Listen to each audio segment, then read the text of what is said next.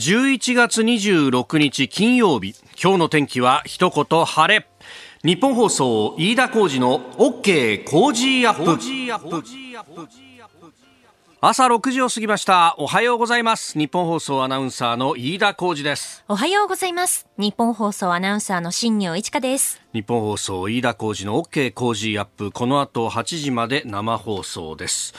えー、あの、この番組ね、えー、ポッドキャストや YouTube、それからラジコのね、えー、タイムフリーなどでもやってますんで、あの、いろんな形で聞いてくださっている方がですね、えー、メールやツイッターををくださったりも、えー、して、えー、くれていますが、あの、たまに、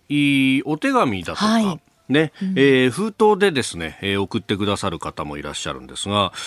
島根からね、いただいたんですよ。ポッドキャストで聞いてますっていうですね、クオリスさんという方。えー、あの、昔はね、それこそモスクワ放送の渾身を避けようとラジオのチューニングや方向を微妙に変えるなどしていたんですけれども、今、ラジコやポッドキャストでも聴取簡単になりましたというふうに、えー、いただいております。ね。えー、島根のあたりだとね、やっぱりいろんな放送が渾身してくると、これはハングルか、ロシア語なのか何なんだというところだったと思うんですけれども。で、えー、家の整理をしてましたら、およそ30年前の日本放送の番組表が出てきましたと。えー、私が中学生の頃は BCL ブームと、ああ、あの、スカイセンサーとかね、えーえー、そういう高感度の、えー、ラジオで、えー、いろんなところの放送を聞いてですね、ここで聞けたよっていうのを、あの、各局の技術部に出すとですね、ね、あの、カードもらえるっていうのがありました。はいうん、えー、社会人になってから再度国内ラジオ局制覇をと思い立った時にベリカードとともに、えー、えー、その、お聴取認定された、もらえるカードですけれども、えー、送付されてきたものですと。ああ、そうですか。お二人ならこの番組表でオープニングトーク盛り上げてくださると思いますんで、ということでですね、えー、ありがとうございます。ありがとうございます。えー、気持ちよく術中にはまらせていただきます。いやすごいよ。これね、1991年8月のタイムテーブルということで、まさに30年前。私生まれてないですね。私生まれてないか。生まれてない。1992年の11月生まれなので、生まれてないですね。生まれる1年前ですか。私10歳ぐらいという。おー、えー、えー、ちょっと番組表。すごいですね。この朝の時間帯は6時半から高島秀武のおはよう中年探偵団。懐かしいなうちもね、ばあちゃんが毎朝かけてた。へえー、で、この時間6時は朝から大変塚ちゃんです。塚越隆アナウンサー。懐かしいね。塚越さんには本当入社した時に、あの、一緒に泊まり勤務やらしてもらったりとか、すげえお世話になったな、うん、えー、そしてこの、その後が9時から玉置宏の笑顔でこんにちは。えー、文音明子のラジオビバリーヒルズ。今に哲夫の火曜パレード日本。えー、笑福亭鶴子の噂のゴールデンアワード。ああ。なんか全部思い出すなっていう感じで、特にあの、高田先生変わってないっていうね。そうです。本当ですね。写真ついてるんですけれども。ただやっぱり写真はみんな若いっていうね。上柳さん。えー、日曜9時から上柳正彦のベストヒットサンデー。はい。えー、そしてご覧ください。え？土曜日朝5時。あ、あ、あ、あ増山さやかのウィークエンド歌謡スペシャルって書いてますね。これ多分あれだよ。室長多分ここであれじゃないの？あの、例のさ、はい、例の？ほら、ハムエッグのポエム。多分この番組じゃねえかな。あの伝説の。伝説の。ヒドケイとハムエッグ。まあこの後ね、一之輔師匠と増山さん番組やってますけれども、その中で多分また流れてくるんだろうなと思いますね。そうなんですよ。ねやっぱり30年の月日っていうものがね、えいろいろと感じられるところですが。本当ですね。お互いに何か口数が少なくなって。そんなことないですよ。そんなことはないですよ。そんなことないですないです。どうですか、この？え、どうですか？ってな なんで、そういう無茶なふりするのやめましょうよ。うね、ちょっと。仲良くやっていきましょうと。心臓が痛くなってきました。でもね、これね、ショーアップナイターをね、はい、見ると、もうだって、あの、8月、例えば8月10日土曜日、うん、え中日対太陽。太陽ホエールズの時代まだね。ね。えー、で、解説を見るとですね、えー、土橋正幸さんとか、えー、えー、関根純三さん、柴田勲さん、森中力さん、平松正恵さん、えー、松沼、あ兄なんですね。はあ、そうか、そういう解説陣で、で、実況は深澤さんがいて、宮坂さんがいてっていうですね、えー、松本秀夫さんが一番後ろに書いてあるっていうのが、もう最若手だったんだ若手とかね。だった頃ですよね。ねいやー、本当ね、確かにこれだけでオープニングトークどころかですね、なんかあの番組スタッフとともにこれを見ながらずっと酒が飲めるんじゃないかっていうようなね。えええええそうですよ。伊集院光の大手かないとかね、こういろんなこう、味わい深さみたいなものも含めて、30年の歳月というのはやはり、いろいろなことがあったんだなということを感じさせていただきました。ええ本当送っていただいてありがとうございました。ありがとうございました大変盛り上がりました。個人的にも一つ。あなたの声を届けます、リスナーズオピニオン。えー、いろいろなことをね、メールやツイッターで送ってくださってます。龍馬の父さん、54歳、トラックドライバーの方。一昨日あたりから畑が白くなってるなと思ったら、車の外気温計が点々点とお写真付きでいただきましたが、外気温0度って出てますね。千葉市寒い。ねえ、各地そういう気温。えー今、有楽町日本層屋上の温度計はね、11.5度まで上がってはいますけれども、えー寒暖差激しくなってますね。ちょっと気をつけていきましょう。さあ、あー今朝のコメンテーターは、評論家宮崎哲也さんです。えーまあ、ニュース以外にもね、いろいろと聞かなきゃいけないことがあって、昨日のバラエティ番組で、点々点みたいな話、メールやツイッター様々いただいてますんで、はいえーえーまず6時半のおのっけのところはそれ聞かなきゃなと思っております。そね。えーそして、まあ、ニュースももちろん取り上げます。まずは、自民党竹下派に代わって茂木派が発足というニュース。それから補正予算の総額が出てきました。まあ、水31兆円ぐらいかなという感じです。えーそれから、林外務大臣、ロシアの外相、ラブロフ氏と電話会談を行っております。で、キーワードのゾーン3%の賃上げ、えー政府がね、えー企業に対して要求するんじゃないかということが今日経済面に出てますね。えーそれからスクープアップについては政策評価はどうあるべきかというところ。まあね、FOMC の議事要旨なども出てきてます。経済政策についても聞いていきましょう。ここが気になるのコーナー、スタジオ長官各紙が入ってまいりました。えー今日は、まあ、ほぼ各紙バラバラという感じで、朝日新聞と東京新聞が、えー先ほどね、新業アナウンサーもニュースで読んでくれましたけれども、えーアメリカ軍の普天間飛行場の名護市辺野古への移設の計画をめぐって、で、えー設計変更を、まあ、国がやろうとしていて、まあ、その部分をですね、えー県知事に対して、えー承認を、えー求めていたものでありますが、えー設計変更を認めずと、いうことを一面で掲げております。朝日新聞、辺野古国の設計変更を認めず、沖縄知事軟弱地盤調査不足ということで、まあ、あの、政府は大半の埋め立て工事これで進められなくなるから、えーので、対抗措置を検討しているということで、まあ、これ、また、訴訟合戦になるのかなというところであります。えーそれから、コロナ対策で、えー産経とお読売は書いてますね。まず、う読売はコロナ労災保険料に特例と、えー事業者負担増額せずとおいうことで、まあコロナ感染が労労災に認められたあ場合は、えー保険料の負担を軽減するという特例を講じる方針を決めたということであります。まああのそれこそね、えーサービス業だとか、まあ、不特定多数の人と接するようなところだとどうしてもそういうことが起こってしまうというあたり、えー申請の促進を促進を図るということです。また産経は、えー宿泊施設改修補助1億円という政府方針を出しております。えーまあ、観光地の再生支援ということで宿泊施設の改修にかかる費用の補助上限を、えー従来の2000万円から1億円に引き上げる方針を固めたということを報じています。まあ、あの新型コロナ対策もあるけれども、まあ、それ以上に、えー個室に露天風呂を設置するとか、えー屋根をかやぶきにあるいはワーケーションに向けたスペースの設置などなどと、まあ、いろいろ使い勝手は良さそうな、えーまあ、まだあの新聞報道レベルですけれども書いております、えーそれからですね毎日新聞はトップでそして朝日新聞も一面の肩のところで書いてありますが、えードイツで政権交代が起こったとで、えー昨日ですね番組でも、えー取り上げましたけれども、えー社会民主党を中心として、えー自由民主党とそれから緑の党が組むということで、まあ、今までの保守系のキリスト教民主同盟社会同盟との中心の連立と比べると、まあ、あどちらかというと、まあ、左派的な、えー政策が様々打ち出されるという中で、えー毎日新聞一面トップ、ドイツ、う核禁条約参加へオブザーバー G7 初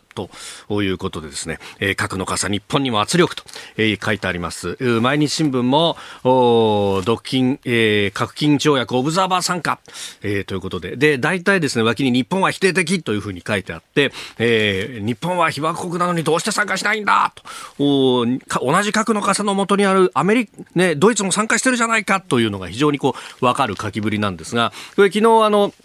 ね、昨日コメンテーター務めてくださったあのゴールクさんも、えー、ゴールク剛さんもね、えー、指摘していたところでありますが、えー、一方で、えー、このドイツという国は NATO に参加しているどころか、まあ、NATO の中核の国の一つでもあると。で、えー、そしてその NATO で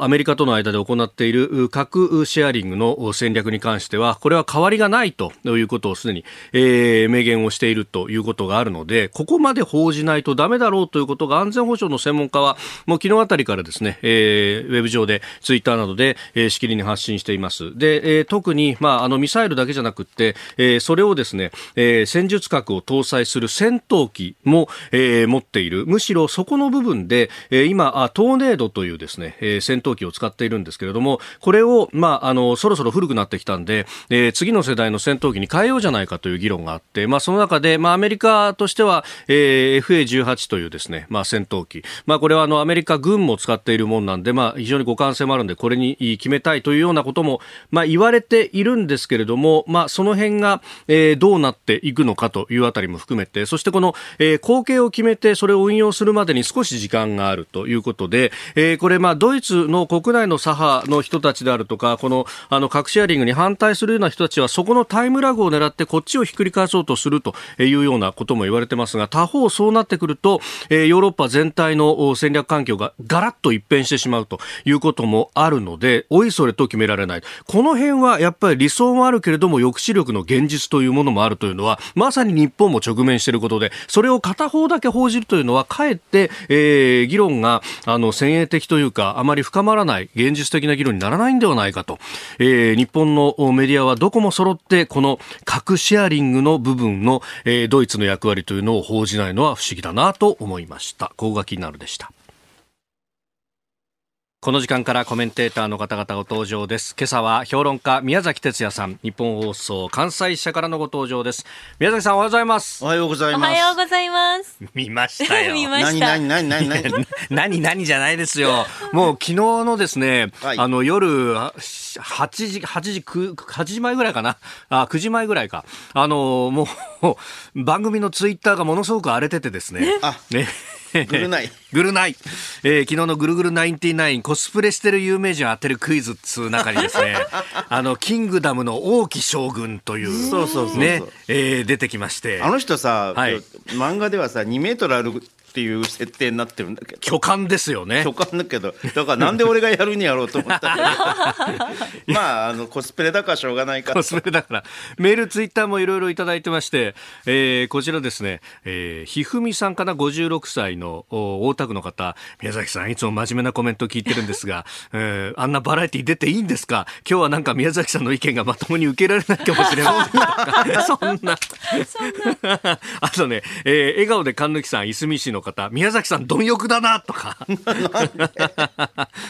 驚愕のコスプレ姿を披露したようですねというふうにおけいさん、柏の53歳会社員の方からもいただいておりますけど、ね、前にもさ、はい、飯田さんの番組でさ、うんうん、あのコマーシャルかなんか出た時言ったようにさ、あのホットペッパーのコマーシャルでしょ？あのマツコ・デラックスさんと二人。そうそうだからさ、うん、なんかあの演劇部だったんで昔学生時代。そうだね。さどうもああいうことをねあの発作的にやりたくなるんですよ。これあのあれ去年でしたっけ？笑ってはいけないにも。あそうそうそうそうそうそうそうそう、ね、年末近くなると発作が出る。発作が出てくるという。そういうことなんですよ、ね、いやよう受けましたねあの話ね。いやでもなんかフラストレーションが解消した。カタストロフィーになりましたか？そうそうそういやでもあカタルシスはごめんなさい。カタルシス、カタルシス、うん、これでもあのあれってなんか番組見たらすごい時間かかったらしいじゃないですか。そうそうそう。3時間半ぐらいかかったんじゃない？だからさ自分がさ、こう他人になっていくなるほど。こうプロセスをですね、はい、あの味わってだんだんこうカタストロピーじゃなくてカタカタルシスを感じた。いやもう髪もね完全にまとめて眉がやっぱ大きいよね。眉毛すごいですねいや本当、うん。でかなり立体的に彫りを深く演出したってねメイクの人もおっしゃってました唇をさあの人、はいあの大木さんってさ、ええ、あのたらか唇みたいな感じがするから、それを大きくしてですね、え、まあ人間の顔って変われば変わるもんなんやなと。ねでこう鼻の形も、あの見破られないように変えてみたいな、ね、鼻筋をこう通したんだよね。これでもここまでやるとまあ昨日のあの放送を見てると、こう、目でこう、かなり演技してる感じがありましたけど。目で、目で演技するしかないじゃん。他、他、俺のもんじゃないんだもん。くすぐられたりしてましたよね。喋っちゃいけない。あ、からそうですよね。あれ喋っちゃいけないんですよ、あれは。そっかそっかそっか。声出すとバレちゃうから。バレちゃうから。くすぐられたりとか、にらめっこが目でさ、こう、岡本さんをさ、威嚇したりするしかなかった岡村さんをね。そうそうそう。とかさ、にらめっこしてさ。あれでも。陣内さんとにらめっこしてさしてましたね。あの時には舌を出すしかないというね。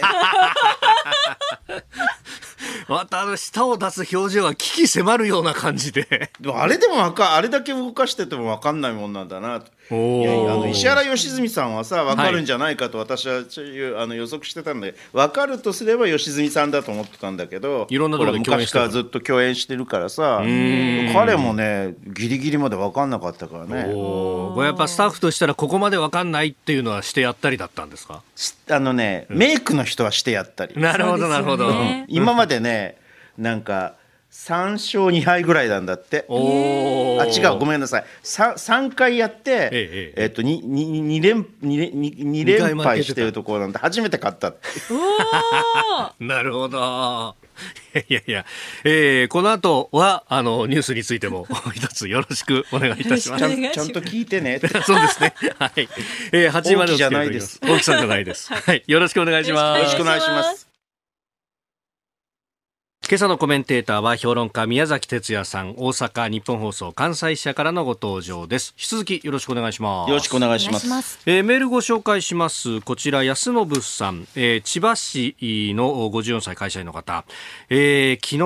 2年ぶりに飲み会をやりました。高校の同級生と34年ぶりに会ったんで本当に久しぶりに楽しい時間を過ごしたんですがよかったねやれて。本当ですよね、うん、分かったことが一つあります。何？酒が弱くなったなとつくづく思いました。おいくつですか？54歳の方なんですが。まだまだでしょ。うねただあのやっぱねあの家で自分のペースで飲んでたことが多いと。コロナで外で飲まなかったからと。いうところで。外飲みに慣れてないから。そうそうそうそうそう。帰り、電車乗って帰る緊張感みたいなものを。えー、えー、それがやっぱ酔いが回って電車乗るともうダメでしたと。あ注意しましょうねというふうに、うん、確かにね思ったより飲めないってあるかもしれないですねだから外の飲みにこうリハビリしていかないとダメだね。確かにね。えー、お送りしております OK 工事アップまもなく7時です。ここでポッドキャスト YouTube でお聞きのあなたにお知らせです。お聞きの配信プログラムは日本放送飯田浩司の OK 工事アップの再編集版です。AM、FM ラジオ、ラジコ、ラジコのタイムフリーではニュースだけでなく様々なコンテンツをお送りしています。スポーツの最新情報やエンタメ情報、医師が週替わりで登場、健康や病気の治療法を伺う早起きドクター。さらに、肌道子さんのいってらっしゃい。黒木ひとみさんの対談コーナー、朝ナビなど盛りだくさんです。ぜひ AM、FM ラジオ、ラジコ、ラジコのタイムフリーでチェックしてください。あなたと一緒に作る朝のニュース番組飯田浩二の OK コージーアップ日本放送の放送エリア外でお聞きのあなたそして海外でお聞きのあなたからの参加もお待ちしています。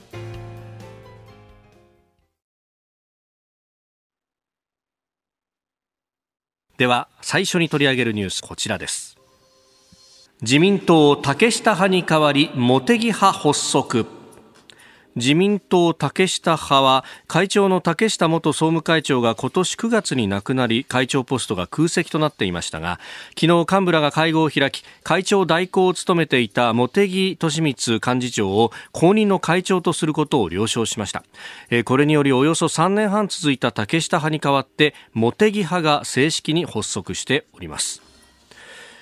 規模としては第3派閥51人ということであります。安倍派95人麻生派53人に次ぐ51人ですよね。はい、でまああのあの竹下派っていうとね、はい、えっとほらあの前官房長官だった加藤勝信さん、はい、もう、まあ、ある程度まで候補者としてああったんだけど、ちょっとね、やっぱ官房長官としての働きがい。まいちだったと いうことでですね、はい、えー、茂木さんが結局、あの会長の座に座ったということなんですが、会長の座に座るということは、これはですね、はい、まあ当然、首相候補者になるんだろうということが予測されるわけですけれど、まあ、ここがね、どうなるかっていうのは、これからどうなっていくかというのは分かりませんね。うんまあ、で、これね、党内もこうなってくると、まあ、幹事長だし、いろんな、まあ、情報もお金も、あと責任もね、選挙の責任者にもなるわけですもんね。あだから参議院選挙では、この人が責任者になるわけですよね。うんこれから先っていうのは。それほどね、あんまりね、ええ、党務にこう精通しているという方ではないので、どちらかというと、政策どのくらいやれるかと。いうところだと思いますね、やっぱり幹事長のポストっていうことになると、いろんなものをこう落としどころを見つけるとか、話し合うみたいなポジションになっていくわけですか？そうですね、だからあの選挙の、はい、まあなんていうか、あのー、指導者、選挙し選挙指導をするということと同時に、あの党内調整をやらなきゃいけないという形になりますよね。揉めまあ、もうはっきり言って参議院選挙は、はい、あのかなり始まってるけどね。ああ、もう来年の夏と考えると、7月、8月と考えると。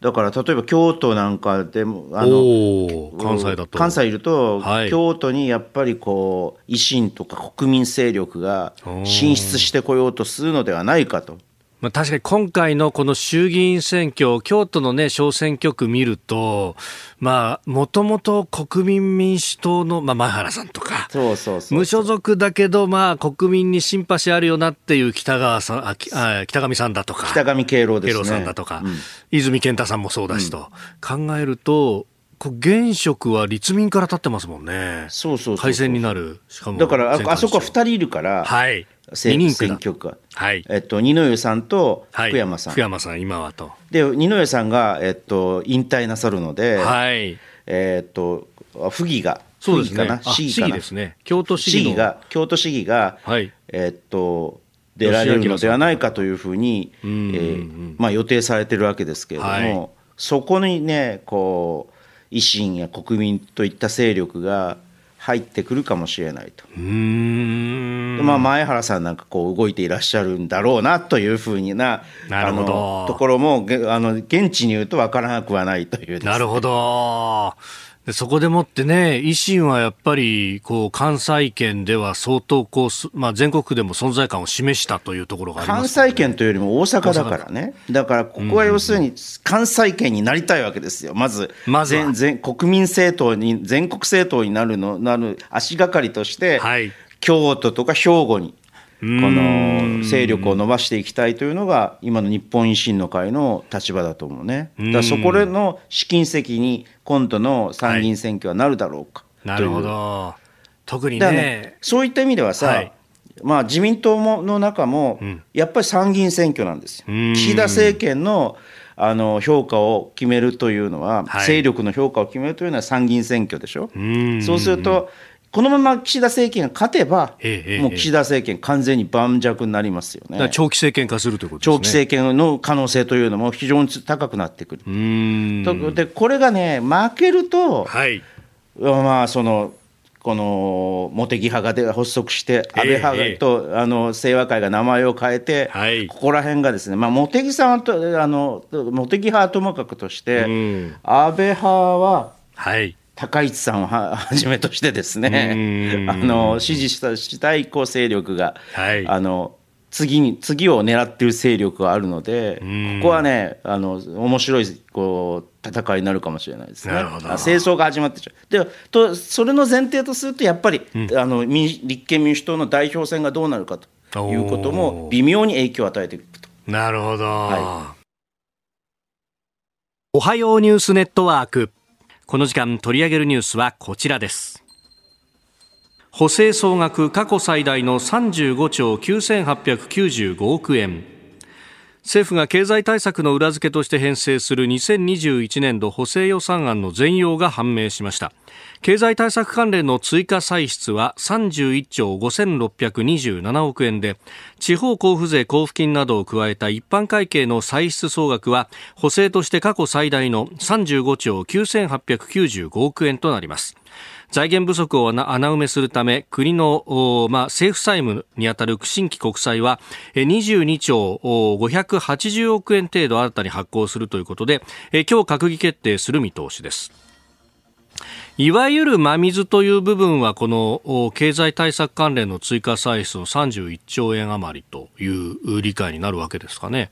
まあそうでしょうね。で国債発行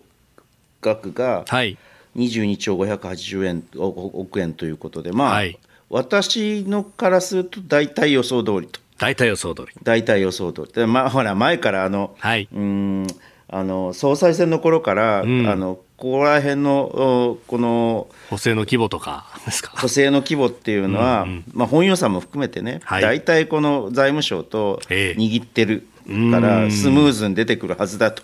いうふうに申し上げてきましたけれども、えー、まあ予想通り。うん。あの財務省の許容範囲の中では、はい。えー、っと最大限の最あの額と総額ということじゃないですかね。ただねまあいろいろあの工夫があってさ、はい、マイナンバーカードを普及させるさせるということも目的の目途の一つとして、えー、なんかマイマイマイナンバーカードでポイントを付与するとかね、はい、2万円の分のポイントを付与するとかいろいろやってはいるんですけれど、ええ、うんなんていうのかな。やっぱり新聞とかはですね、うん、はい。えー、ばらまきだというふうに言うわけですよね。そうですねまあ、これは最大規模じゃないかとか、まあ、ちょっと前まではそれこそ、あの前の予算の未執行分とかも全部ひっくるめて55兆円という数字が出ていて、で、うん、これはばらまきだみたいな議論が大いに曲がり通ってました。でも35兆円、36兆円でも、うん、きっとばらまきだというふうに いるでしょうから。私は五十数兆円でよかったと思いますけどね。あの、まあ、GDP ギャップを考えると大体こう20兆から30兆ぐらいじゃないかという方が多いと考えると、まあ、それを埋めるぐらいにはなるって感じですかね。ただしほらあの、えー前期のはい、あの GDP が非常に悪い数字だったので、はい、これをこう超えることができるか、これを、えー、あのあのプラスにすることできるかっていうと、うん、まあちょっと力足らずかもしれないんだけど、はい、まあ一方でね、うん、そのほらこの間、原油を放出しあの、はい、備蓄原油を放出したけども、はい、先進国では基本的に、うん、えー、まあ、そんなに長い時間は続かないと思うんだけれども、はい急激なインフレがになってきているので、特にアメリカとかイギリスとかね。アメリカ6%台にっていうね。6%で、はい、イギリスも4%以上になってきてるでしょ。えーうん、で、まあ、日本がどうなのかというのはまだわからないんですけれども、はい、まあ、下手すると、ここでこう需要が放出されてしまって消費額が急激に回復したりすると、インフレの可能性とは、まあ、原油安とか円安を含めて、インフレの可能性っていうのは出てくるんですよね。だからちょっとここは慎重に見なければいけない部分というのもある。だからだからねむしろそのうんあの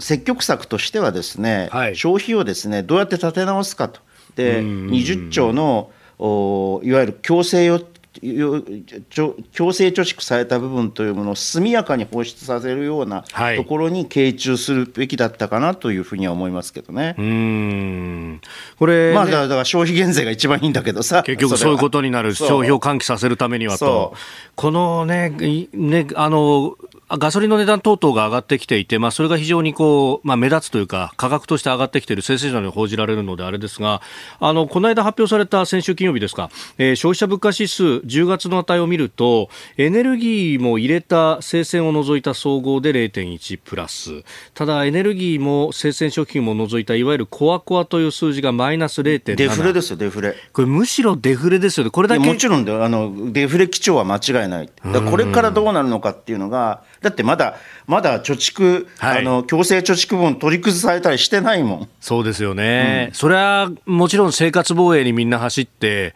ね、そんなにでまた第6波が来るかもしれないしということで、まだね、日本の消費に関しては、はい、あの縮こまったままですよ。ペントアップしたまま。えー、でしかも、そんなこうね、あのパーッと使うみたいなことっていうのが旅行であったりとか、飲食だったりとかっていうのは、なかなかこうこれは社会の雰囲気が変わってこないことには、なかなか出てこないって感じですかね、まあ、ただ、京都にいると、この間の土曜日とか日曜日とか、すごかったけどね、やっぱそれは紅葉だし、今、シーズン的にそうそう、それもそれもあるけど、まあ、去年はこんなんじゃなかったか、紅葉の季節も。なるほどだからね、まあ、徐々に戻ってはきてはいると思うんですけど、はい、だって、車が混雑していててさ、タクシーは全然拾えないしさ、もうそんなエピソード、久々に聞きますね。あででしょ、久々でしょ、京都はそんな感じだったんで、うん、あのまあ、徐々には回復してこようとしてると思うんだけど、まあ、問題はあれですね。はいあの第6波ですね。うん。ここがどうなるのかっていうのと、まあ、医療提供体制の部分ということになりますと要するに、えっと、あれですね、あのこのあの第3回接種っていうのをどれだけ速やかにできるかというところだと思うね。うえー、さあそして続いてのニュースこちらのニュースです。林外務大臣がロシアの外相と電話会談。林芳正外務大臣は昨日ロシアのラブロフ外相と就任後初の電話会談を行いました。林氏はロシア軍の爆撃機による中国軍機との共同飛行など日本周辺で軍事活動を活発化させていることを取り上げまして重大な懸念を伝達したということです。一方北方領土問題を含む平和条約交渉を進展させるため早期に対面での会談を開催することを申し合わせました。昨日はベトナムの外相とも対面で会談をしていたりということで、えー、まあ外務大臣としての仕事本格化というところ、まあ、報道各社のインタビューにもね昨日は答えておりました。まあ普通の仕事といえば普通の仕事をやり始めたという感じですけど、あの対ロシアに関してはね、はい、今日の毎日新聞の出てるんだけれど、えーはい、いわゆるこう北極海天然ガス、はい、要するにアーク2と言われている、ええ、これに日本は参加してるわけですよね。えー、であの毎日新聞の趣旨は、はい、要するにもう天然ガスっていうのはやっぱり脱化石化に逆行しているので、えー、やめ撤退本当は撤退すべきなんだけれどもあのフランスとかさイタリアとかさ、はい、ドイツとかはあの融資を撤退融資から撤退するというようなことをあの、うん、発表しているみたいなので、はい、日本の銀行も手を引くべきなんじゃないかというような。そうそうそうそうそうでまあこれ一つの考え方だと思うんだけど私はね、はい、えー、っとこの脱化石燃料にこと寄せて撤退した方がいいと思ってるんですけどね。おここは撤退した方がいい。そうと思ってるんですけどね。うん。それはあれですか、ロシアに対してのプレッシャーにもなるというところですか？もちろん。あの、この駆け引きの材料として使える、という点もあるし、だからまあ撤退した方がいいというか、撤退を検討した方がいいと。まあ、それを表明することだけでも相当プレッシャーになったりそうそうそうそうそう。という気がするんだけど、まだそういうことはね、あのなさらないみたいですよね。うんまあ、このね、毎日の記事によれば、撤退検討も政府が書状を送って説得みたいなことがね、えー、書いてあったりもしますんで。うん、だ日本としてはやっぱりやりたいんでしょうね。うん、ただ、まあ、ほら、これ、中国のお金も入ってるでしょ？はい。だから、ちょっとね、はい、えっと、おうさんくさいといえばうさんくさい、ね、なるほど。で、これやっぱりこう、西側諸国に、こう、がから見える中国が入っていて、ロシアと共同開発して、しかも欧米各国撤退という中でっていうふうに見ると、日本だけちょっと別の方向いてるのかって見られかねないですかね。だって欧州勢で残るのはイタリアの中央中中堅銀行のみとなったっていう書かれてるから、えーはい、まあ、イタリアと日本とかっていうのがまだ残ってるんだなっていうふうに、まあ、これは何度も言うけれど、はい、主にこう脱化石燃料に対して逆行するっていうそういう視点だけれど、はい、もうちょっとこれはね国際的になるほど。あのこの国際力学の中で政治力学の中で、はい、あのこれをこう一つのこう、うんあのバーゲニングに使うという手はあると思いますよ、はい、なるほど。しかも撤退しようというときにいや環境のといえば大義名分が立つというところですねそう。そうそうしょうがないなっていうことなんでしょう。なるほど、えー、以上おはようニュースネットワークでした。え続いて教えてニュースキーワードです。3%の賃上げまあ、賃上げと言いますと文字通りね賃金を上げることですが、えー、岸田総理が来年の春闘で経済界に3%程度の賃上げを要請する方針であることが分かりました。政権が春闘で数値目標を示すのは4年ぶりで経済の好循環に向け分配政策を推進する狙いとみられております。えー、まあね安倍政権時代は完成春闘だなんて言ってって批判がありましたけれども。だからからその伝で行くならば、はい、完成賃上げだって言わなきゃいけないところなんですけどね、えーえーえー、でもまああのアベノミクスでね、はい。えーと後でも話すけれども、うんうんうん、この話はしますけれども、はい、何ができなかった何をやったのか、えー、何ができなかったのかっていうのをちゃんと、こう不分けして分別,、分別して議論しなきゃいけないんだけれど、まあ、少なくとも賃上げっていうのは、はい、あのそれほどよくはなかった、ずっとこのね、この賃金っていうのがミッシングリンクみたいになっていて、ここさえ通ればちゃんと循環するようになるんだけれどでそこにちゃんと照準してきたというのはあのあの岸田政権のいいところだと思いますけどね。うんねこれあの記事にもありますけれどもこうコロナがどうなっていくかそれによってはもう経済も回復してくるそうすれば賃金もっていうところに当然なってきますもんね。しかもまああの物価を先に上げるか賃金を上げるか、はいっていう議論がずっと今、割とメジャーな議論になってるんだけど、はい、経済政策論としては。えー、で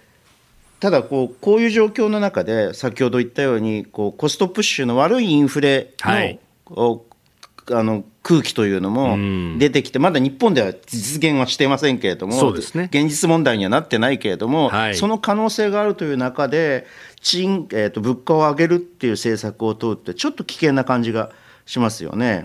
そうするとお賃金とい。うことになって、はい、まあ企業のさ内部留保利益剰余金っていうのは結構この近年って増えてきてるわけですから、はい、それをちゃんとこう人件費に使ってほしいといういうことはあの言えると思うしやるべきだというふうに思うけどね。まあ、その利益余剰金を、まあ、あの、極端なね、えー、意見を言うと、ここに税金をかけて、もう強制的にこう使わせるべきなんだっていう議論もあるけど、そこまでいかずに、こう、まずは賃金でやる。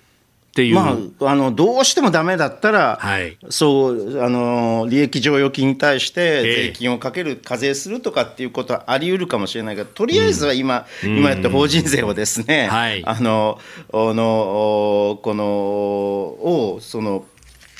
あれにあの法人税でコントロールするっていうのは一つの方法だと。いうふうに思いますけどね、うん、賃上げをそれでだめだダメな場合にあ、ええ、賃上げした企業に対しては、はい、えー、っと法人税を下げるなりということですね。そういうやり方がででとりあえずはいいだろうと、うん、まあ、政府の意思っていうのは、はい、はっきりそこで示されたわけですから、でこれでだめだったら、はい、そういうこうちょっと劇薬的なですね、政策というのを考えなきゃいけないかもしれないけれど、はい、お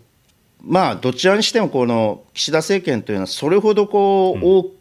気にな過激な方法というのは取らないと思うので、はい、まあ、とりあえずここでやって様子を見るというのが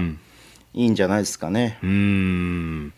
まあ、ここのところは、そのやっぱ一時金で報いるみたいな傾向がもうここ20年、30年そうなってきてますが、やっぱりこう、ベースの部分を上げることによって消費ってものは喚起される部分もありますもんね。そう。で消費が喚起されれば、良いインフレの部分というのが出てきて、まあ、あの物価高っていうあの物価が上昇するっていうよいい意味でね、穏やかに物価が上昇するっていう局面に入ると良循環になってくるんですけど、まあちょっと今いろいろあの制約条件が難しいところがありますんでね。はい。続いて、ここだけニューススクープアップです。この時間、最後のニュースをスクープ。政策評価はどうあるべきか FRB アメリカ連邦準備制度理事会が24日に発表した11月2日から3日の FOMC 連邦公開市場委員会の議事要旨のニュースですが高いインフレが続けば債券買い入れプログラムの縮小ペースを加速させより迅速に利上げを実施することに複数の政策当局者が前向きな姿勢を見せていたことが分かりました。えー、これらのニュースをきっかけに、まあ、宮崎さんと一緒に政策評価はどうあるべきか考えてまいります。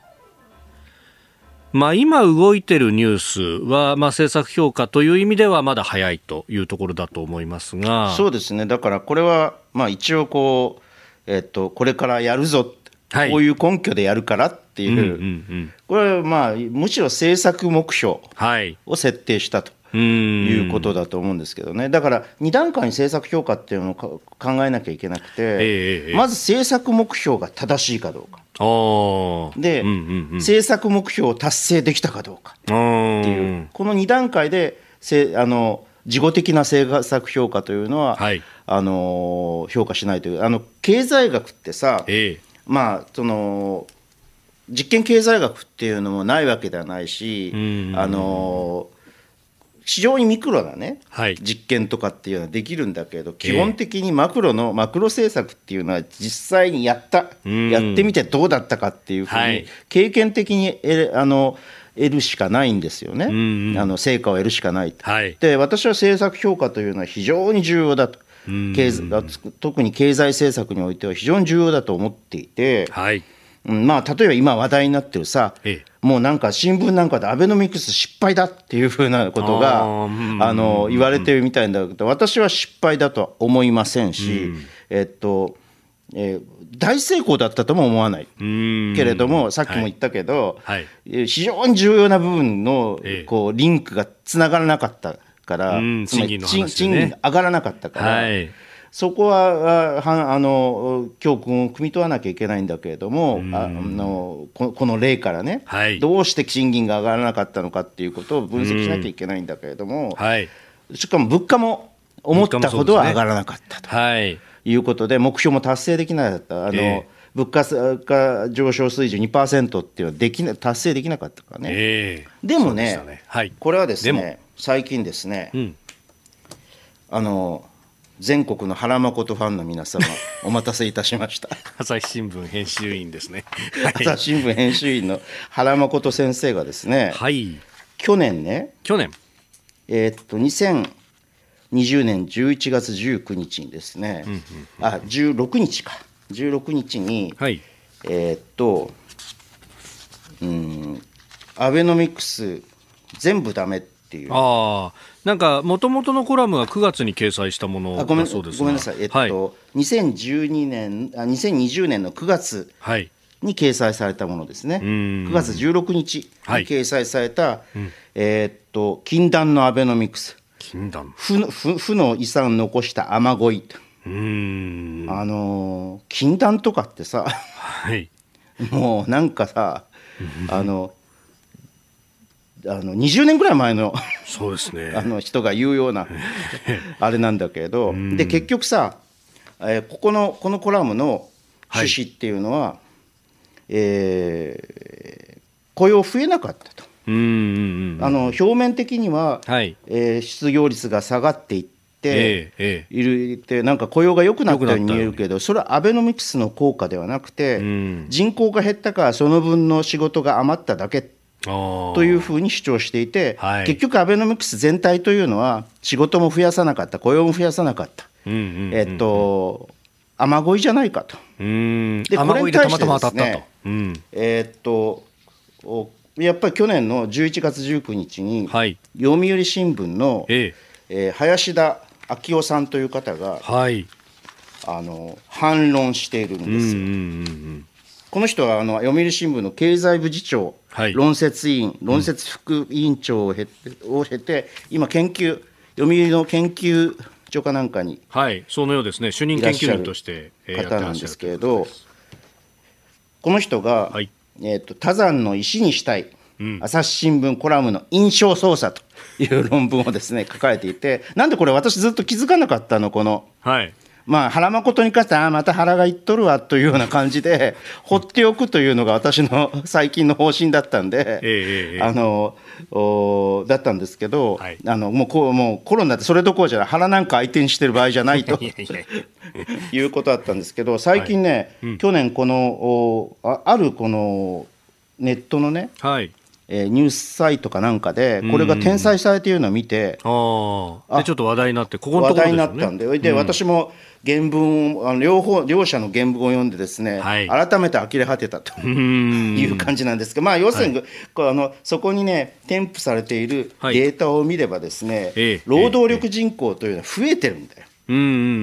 だから人口減で、はいえー、っと雇用が情勢が良くなったというあの失業率とか良くなったということではない。うん労働力人口って実際働いてる人に加えて、今、仕事を探してます、これから働きたいんですっていう人も含めたそうそう、だから普通これがが上がると、失業率は上がるはずなんですよ。まあそうですよね、今までは全く労働市場に参加してなかった人が手を挙げ出したってことは、最初は当然失業者だから、そうそうそう。失業者も増えてくるということになってくる。ということはですよ、うん、その中で、失業率が下がっていって、はい、有効求人倍率とかが上がっていったということはですね、うん、結局アベノミクスっていうのが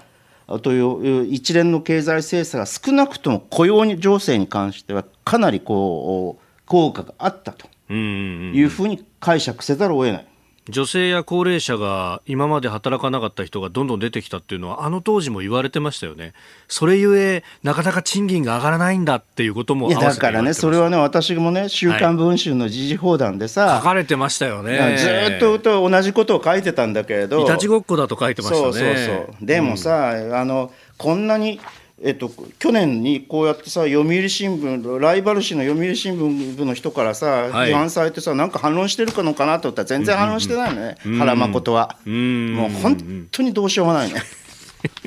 でもこの政策評価という意味で言うと、まあ、目標として雇用の改善というものをやったところは、まあ、目標設定としては、まあ、これは評価すべきだというところですか？そうです、あの目標設定も、当然こ、この雇用を改善するという目標設定も、とても重要な政策ですし、それでこう、さっき言ったこ、これがあの賃金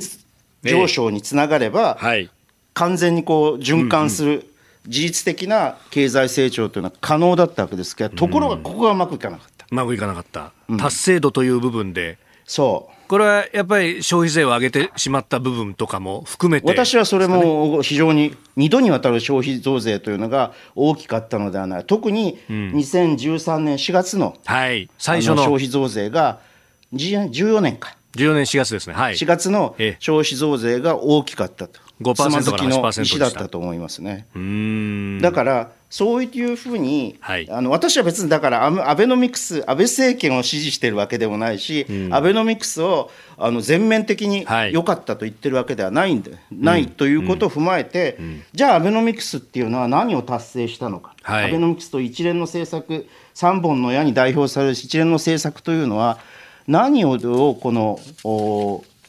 達成した。で私は目途は良かったと。目標は良かったと思うんですよ。アベノミクスが達成しようとした内容は良かった。目標は良かったんだけれど達成率がまあもうもう50パーとまだ言わないけど60%か65%パーぐらいしか達成できなかったというこというふうに評価するのがですねそのような形でいいところ悪いところ成功したところ、失敗したところっていうのをきちんと見極めて、えー、政策を評価しなければこれからの政策形成与野党の政策形成っていうのに、はい、何のさ、うんうん、あれもないじゃないですか、あの示唆もないし、経験にこののっとったあの政策、はい、根拠に基づいた政策形成というものがですね、ないじゃないですか、はい、日本のジャーナリズムって、本当これ、特に経済ジャーナリズム。結局、スタンスを決めちゃって、それにこう合うものを持ってくるみたいなことになってしまう。そうですよ、でスタンスを決めてる、うん、そのスタンスは誰が発しているかというと、財務省さんだったり、